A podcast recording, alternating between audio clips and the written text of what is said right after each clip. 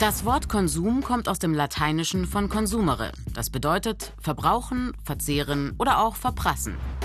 Konsum bezeichnet also den Verzehr oder den Verbrauch von Gütern, wie zum Beispiel von Lebensmitteln oder von Kleidung.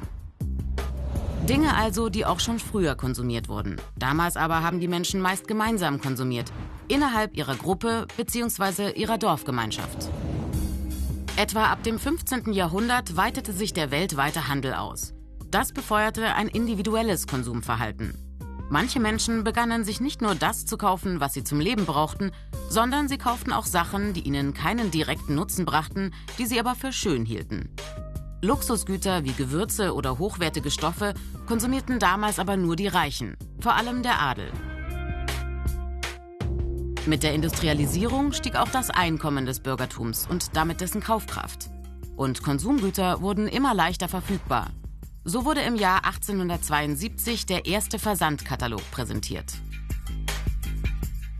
Ende des 19. Jahrhunderts schließlich entstanden die ersten Kaufhäuser. Das Angebot an Waren wuchs und damit auch die Wünsche der Konsumierenden. Nach dem Zweiten Weltkrieg, Mitte des 20. Jahrhunderts, begann auch in Deutschland der Massenkonsum. Was früher Luxusgüter nur für Reiche waren, konnten sich jetzt viele leisten. Heute können wir, dank Internet, rund um die Uhr und rund um den Globus ohne Unterbrechung einkaufen. Konsum oder Shopping ist heute für viele Menschen eine Freizeitbeschäftigung, ein Hobby. Unsere Gesellschaft ist zur Konsumgesellschaft geworden.